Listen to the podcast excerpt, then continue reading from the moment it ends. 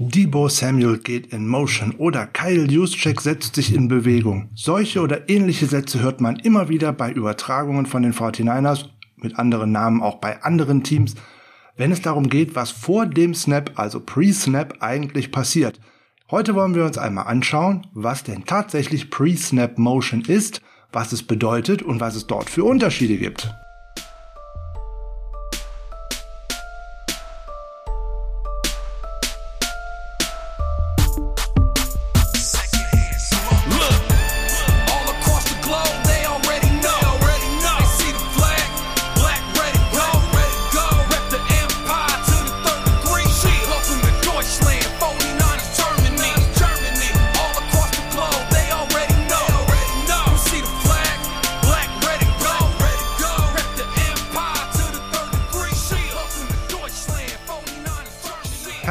Willkommen zu einer weiteren Folge des Niners Huddle, dem Podcast der 49ers Germany. Ich bin der Frank, heute nochmal wieder alleine am Start und es geht heute um eine Spotlight-Folge, unsere Taktik-Ecke und heute, nachdem wir uns letzte Woche ja die 4-3 Over- und Under-Defense auf Wunsch von Michael Klock noch einmal genauer angeschaut hatten, geht es heute in die Offense und wir blicken auf Pre-Snap Motion und da wollen wir schauen, was ist das denn eigentlich?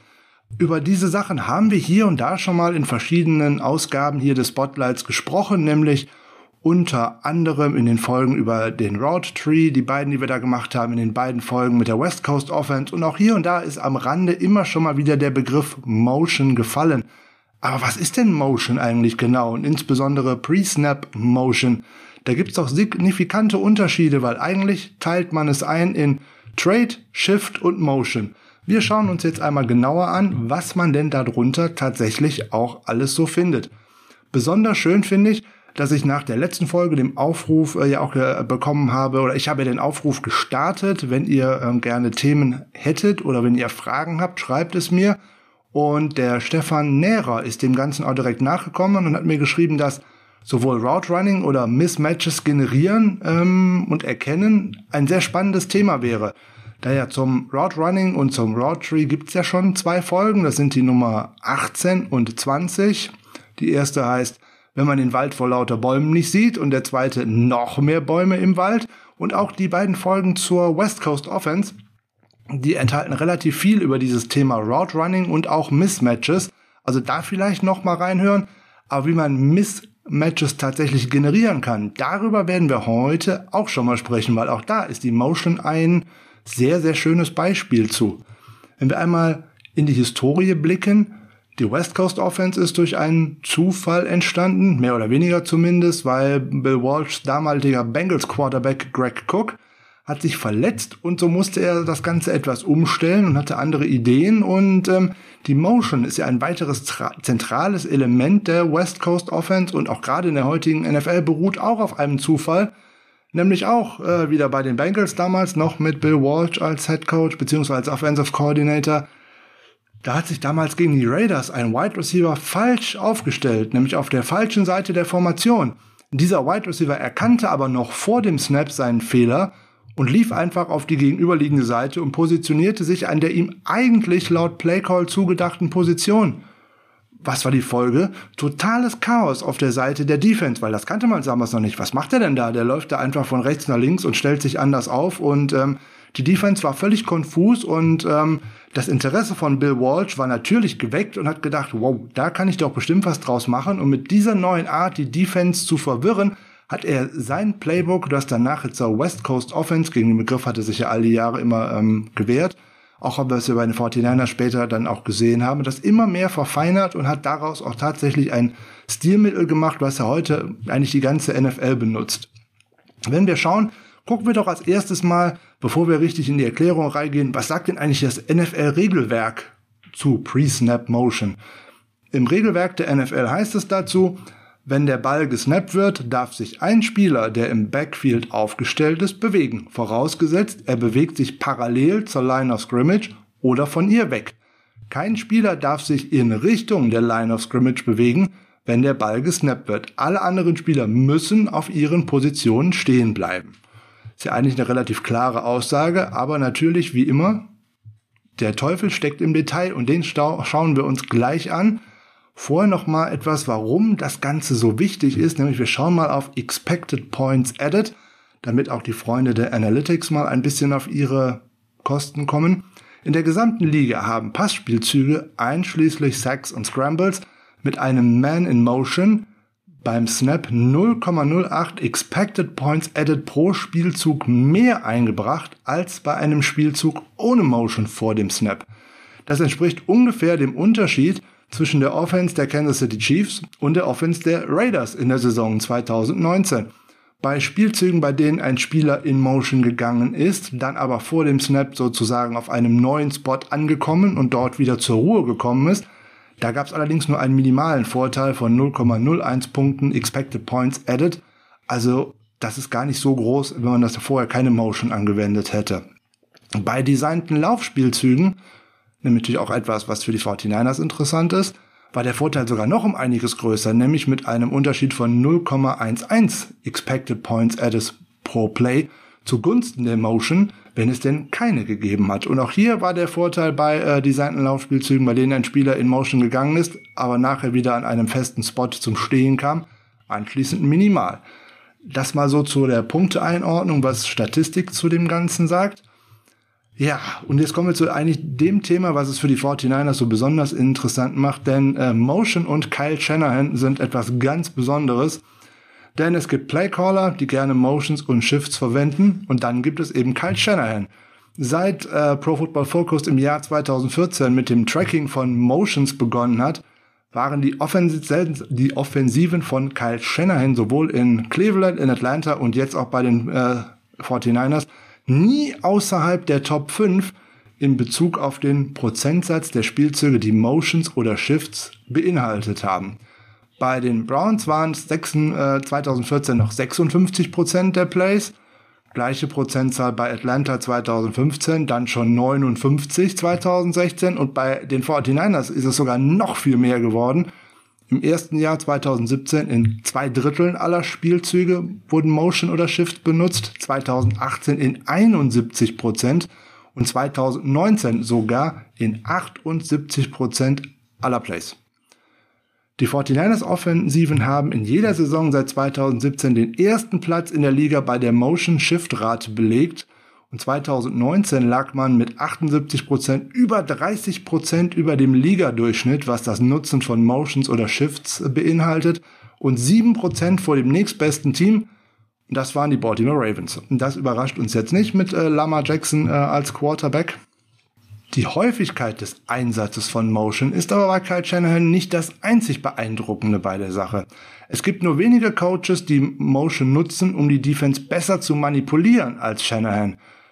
Zu dieser Ausgabe poste ich noch einen Spielzug, an dem man das am allerbesten gut sehen kann. Das kommt mit bei uns auf die Homepage in den Artikel zu dem Ganzen. Wie der Zweck bzw. das Ziel der Motion vor dem Snap gegen die Saints perfektioniert hat, war in dem Spiel aus 2019. Die beiden Linebacker in der Mitte, wenn ihr euch das Video angeschaut habt, des Feldes bewegen sich mit den beiden Running Backs, die in Motion gesetzt wurden, was Debo Samuel die Möglichkeit gab, Eli Apple in einer Manndeckung, in einer Man-to-Man-Coverage mit einem Slant einfach zu überrennen. Das Videomaterial der 49ers, sowohl aus 2019 als auch 18 oder auch 2020, ist voll von solchen einfachen Motions vor dem Snap, die der Defense, die die Defense verwirren und ihren Playmakern die Möglichkeit gibt, Spielzüge im offenen Raum zu machen. Das ist das, was Kyle Shanahan versucht zu reagieren. Und wir gucken jetzt mal, wie macht man das denn eigentlich?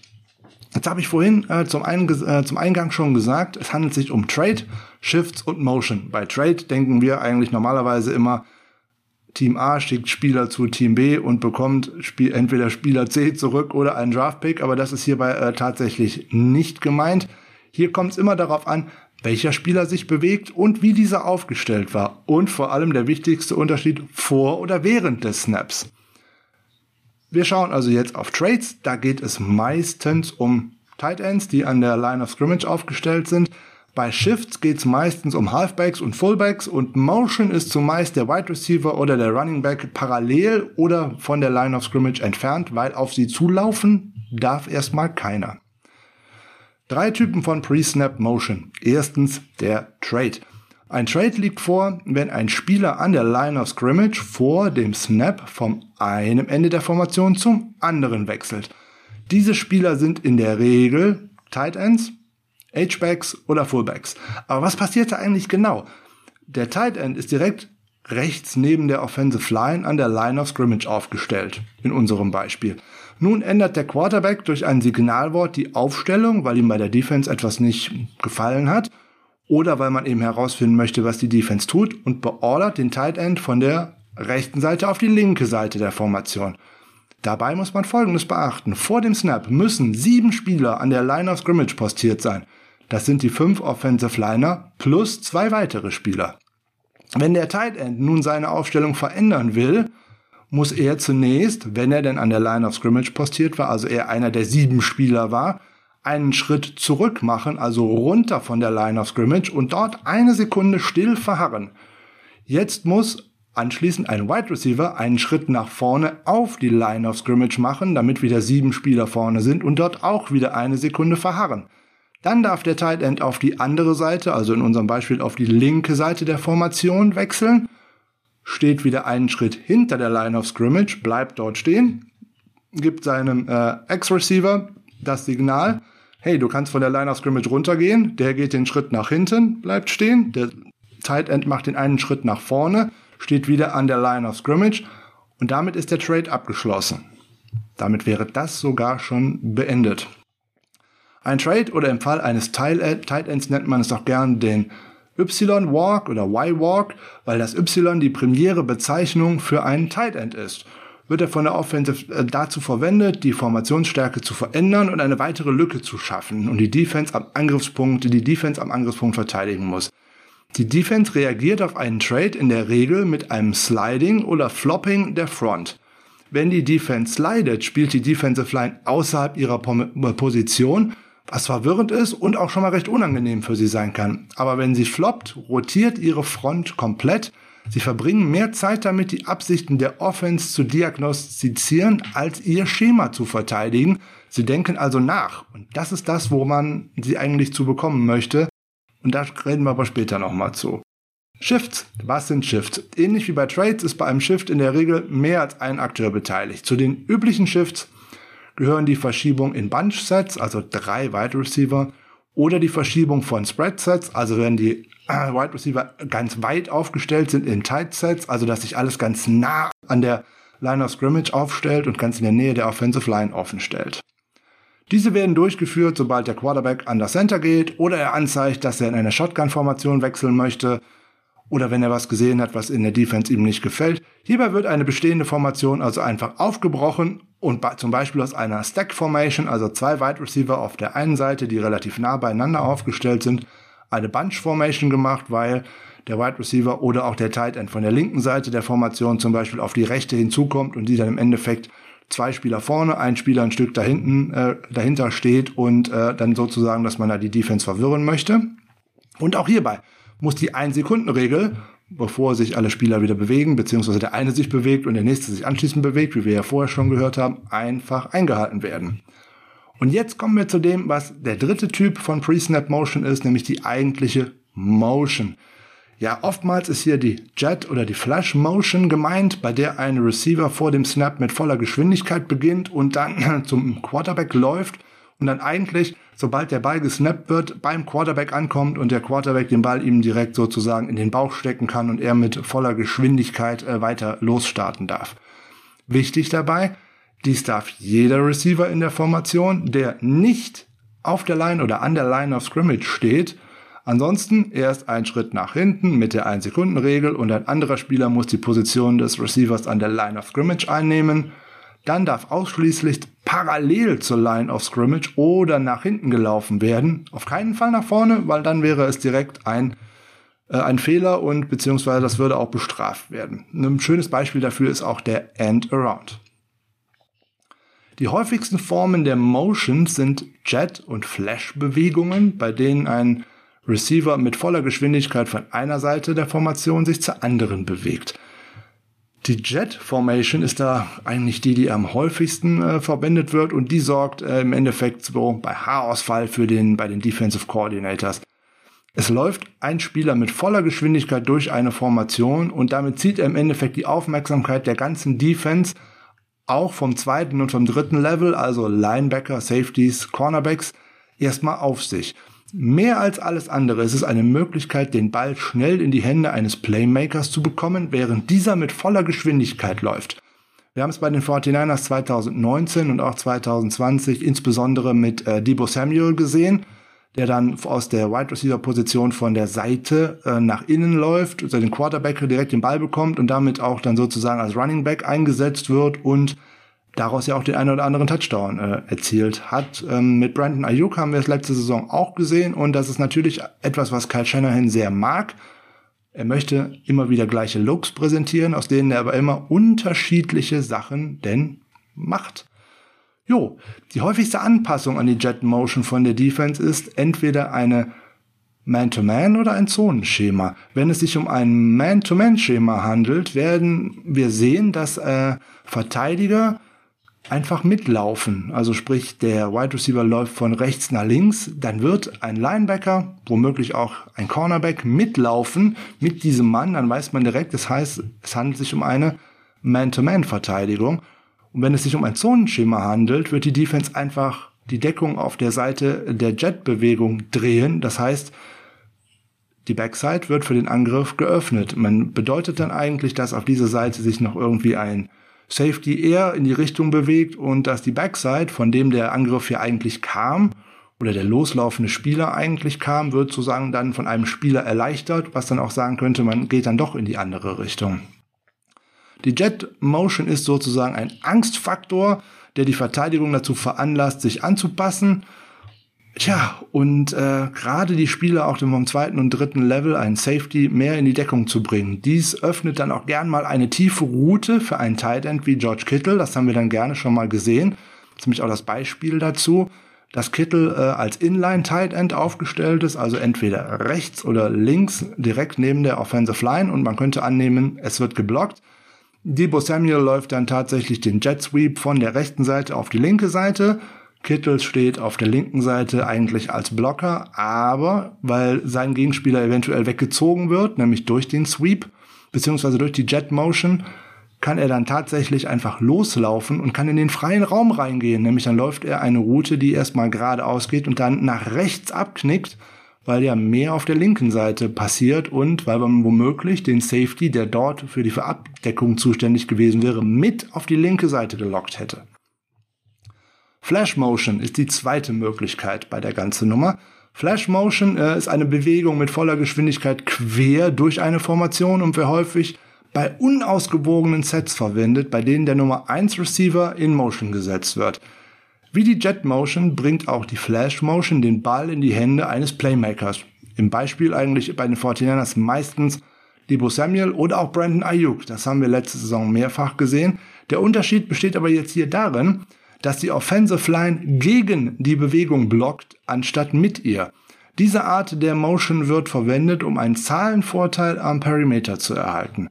Eine unausgewogene Aufstellung setzt die Defense bereits unter Druck, also sprich man hat auf der einen Seite mehr Spieler als die Verteidigung zur Verfügung hat, um die Hebelwirkung zu berücksichtigen und nun kann ein weiterer Spieler auf der unausgewogenen Seite tödlich sein. Also im Endeffekt geht es um einen zahlenmäßigen Vor- oder Nachteil. Dritte Möglichkeit der Motion ist die sogenannte Slash Motion. Sie wird verwendet, um einen Spieler aus dem Backfield in eine Position als Slot oder Wide Receiver zu bringen, um eine 1 gegen 1 Situation mit einem Verteidiger zu erzeugen. Da sind wir nämlich wieder beim im Eingang erwähnten Mismatch. Oftmals ist das Matchup ein Mismatch in Bezug auf Geschwindigkeit und Fähigkeiten, wenn ein Running Back von einem Linebacker auf einmal äh, gedeckt werden muss. Beispiel, was man bei den 49ers recht häufig sieht, ist Kyle Juszczyk. Zunächst aufgestellt unser Fullback im Backfield mit dem Running Back in einer I-Formation sogar oder halt neben dem Quarterback und der Running Back noch hinter dem Quarterback und dann geht er vor dem Snap in Motion und stellt sich als Slot oder auch als Outside Receiver auf. Oftmals, wir haben es äh, schön gesehen, wird er dann vergessen und wird nicht richtig gedeckt oder er hat jede Menge Platz, um sich frei zu laufen. Beispiel wäre zum Beispiel, wenn man in ein Tape noch reinschaut aus der letzten Saison, leider die Heimniederlage gegen die Philadelphia Eagles.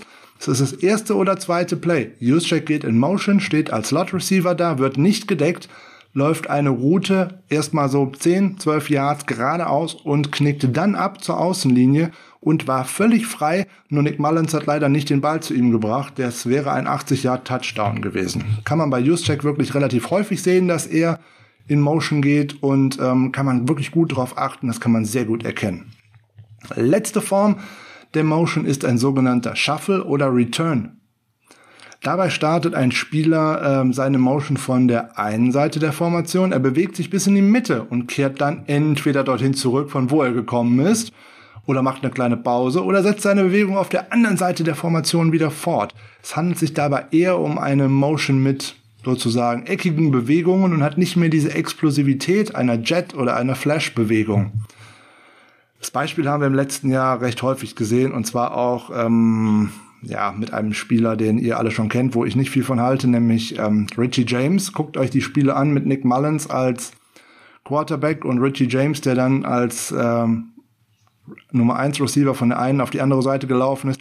Der hat oftmals Kreise gedreht um Nick Mullins und ist wieder zurückgelaufen und stand dann in der Flat völlig frei, weil er den Ball einfach nicht bekommen hat. Und ähm, ja, schlechtes Beispiel, wie man es ausführt, aber das wäre halt ein Shuffle oder eben eigentlich die Return-Bewegung.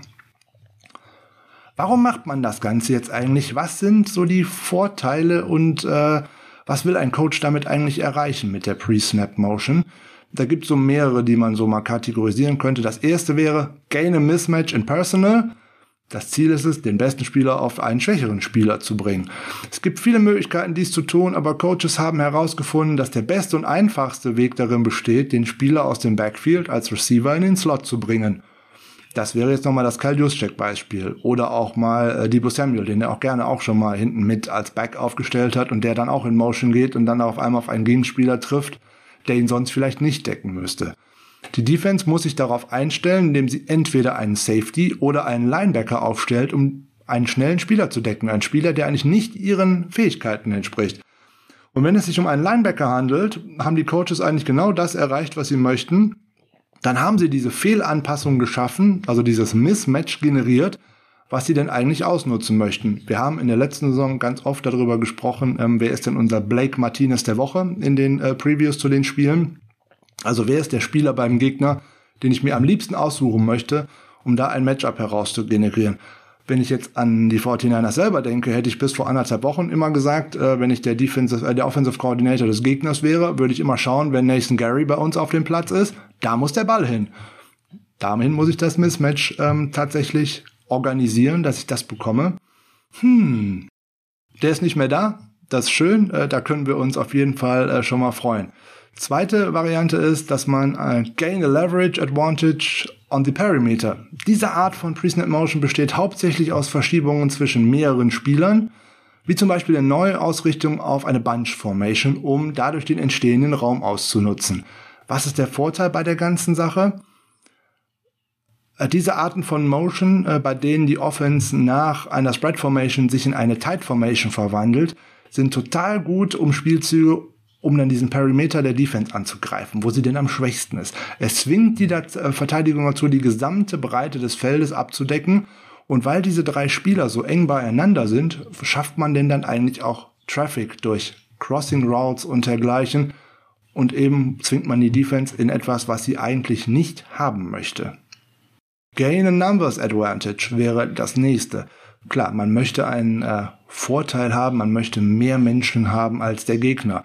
Diese Arten von Movements bestehen aus Motions, bei denen man einen Spieler von einer Seite der Formation auf die andere bringt, also sozusagen man verlagert die starke Seite auf die schwache Seite. Man spielt einen Tight End auf die andere Seite, man bringt einen weiteren äh, äh Wide Receiver von der einen auf die andere Seite, man erkennt, dass die Defense dort nicht gut aufgestellt ist. Man schickt einen Running Back in Motion, der sich dann auf dieser Seite mit aufstellt. Also man zwingt sozusagen dem Gegner auf, dass er die Seite ändern muss und dass man das, dass er sich daran anfassen muss, äh, anpassen muss. Größter Vorteil, warum es man es auch besonders gerne macht, ist, um die Coverage-Rotation zu identifizieren. Die einfachste, aber dennoch bedeutendste Bestimmung bei der Durchführung einer Pre-Snap Motion besteht darin, festzustellen, ob eine Defense eine Man- oder eine Zone-Coverage spielt. Natürlich gibt's noch andere Indikatoren, um dies zu bestimmen, wie zum Beispiel die Leverage der Cornerbacks, aber eine komplette Pre-Snap Motion über die komplette Breite der Formation zu laufen, ist immer noch der todsichere Weg, um herauszufinden, welche Art von Coverage die Defense spielt. Wenn es sich um eine Man-Coverage handelt, gibt es Bewegung auf Seiten der Defense, sobald ein Spieler in Motion geht, weil dann geht derjenige, der für den Spieler abgestellt ist, automatisch mit in Motion. Wenn sich die Defense in der Zone Coverage befindet, kann man zumeist einen Drop eines Safeties aus dem Third und Second Level bemerken oder einen Linebacker bumpt. Das sind so Dinge, die kann man total einfach äh, identifizieren und ähm, da wird man sofort herausbekommen, was haben die denn vor. So, und das letzte Merkmal, worauf Pre-Snap Motion abzielt, stammt von Billy Wilder, der damalige Head Coach von Old Dominion der äh, als Offensive Coordinator an der Unity, University of Maine war und er hat a toe-to-heel-mentality to the defense äh, erfunden. Was soll das denn nun wieder bedeuten? Weil das Ziel war es, eine aggressive Verteidigung, eine, die ihm auf den Zehenspitzen steht, zum Nachdenken zu bringen, also sie auf ihre Fersen zu bringen. Wenn die Verteidigung anfängt, sich mit dem zu beschäftigen, was man als Offense äh, präsentiert, verliert sie ihre Verantwortung aus den Augen. Das Mantra, wenn sie denken, stinken sie, ist in dem Falle wirklich wahr. Pre-Snap Motion kann dies erreichen und ist ein effektiver Weg, um den Angriffsplan einer Defense zu kontern und sie in Fehlanpassungen zu zwingen, die die Offense begünstigen. Also in dem Fall auch wieder, man muss in den Kopf des Gegners kommen, um ihn zu schlagen und das ist diese Toe to Hell Mentality, also Toe to Heal Mentality, äh, Entschuldigung. Und das ist äh, der eigentliche Plan, der zu dem Ganzen dahinter steckt. Jetzt zum Schluss der Folge gebe ich euch noch einen kleinen Überblick über ein paar Begriffe, wie denn Motion bezeichnet wird und was sie denn so eigentlich anstellt. Erster Begriff, der man da immer hört, ist Jet. Jet ist eine Motion quer durch die Formation, wobei der Ball kurz vor dem Erreichen des Quarterbacks gesnappt wird. Dies ermöglicht es den Spielern Laufspiele von außen auszuführen, während sie beim Snap des Balls bereits mit voller Geschwindigkeit unterwegs sind. In der Fachsprache wird dies auch gerne als Fly-Bewegung bezeichnet, insbesondere aus einer Wing T heraus und äh, oftmals geht das, dass da der Außenreceiver auf die Motion geschickt wird oder auch gerne mal ein Slot Receiver, der dann hinter der Offensive Line kreuzt, beim Snap dann sozusagen beim Quarterback angekommen ist, den Ball direkt ins Basket äh, gesteckt bekommt, also in seinen Bauch gesteckt bekommt und dann einfach losrennt. Fly, habe ich ja gerade schon gesagt, ist eine Across Motion und die ist dem Ganzen, diesem Jet sehr ähnlich. Der Hauptunterschied besteht darin, dass der Ball gesnappt wird, nachdem der Spieler schon auf der anderen Seite der Formation ist, also sprich, der Spieler, sagen wir jetzt mal, wieder Debo Samuel war aufgestellt als Slot Receiver, läuft von der linken Formation parallel zur Line of Scrimmage einfach rechts raus. In Full Speed darf er ja, ein Spieler darf sich parallel zur Line of Scrimmage oder nach hinten bewegen, nur nicht nach vorne. Der Ball wird gesnappt und er ist schon am Quarterback vorbei, so ist es gedacht. Er ist außerhalb auch der Offensive Line wahrscheinlich und kann dann jetzt in Fullspeed durchstarten und bekommt auch relativ schnell den Ball zugepasst wahrscheinlich. Oder dieses Ablenkungsmanöver war so toll, dass da auf der anderen Seite ein Spieler frei ist. Dann hat das auch genauso funktioniert. Nächster Begriff wäre Glide. Glide ist eine Motion eines Spielers in ursprünglicher Außenausrichtung zum Ball, also sprich jetzt mal von dem X oder auch von dem äh, Z-Receiver, also von einem außen aufgestellten Wide Receiver der Ball wird gesnappt, sobald sich der Spieler im Bereich von etwa der Hälfte des letzten angehängten Spielers oder des Ant-Man an der Line of Scrimmage, äh, an der äh, Offensive Line befindet. Dies ermöglicht Schwung und Geschwindigkeit für eine Crossing Route, einen schnellen Richtungswechsel für eine Outbreaking Route oder auch die Fähigkeit, die Außenseite bei einem Laufblock einfach dicht zu machen. Nächste Möglichkeit wäre das sogenannte In.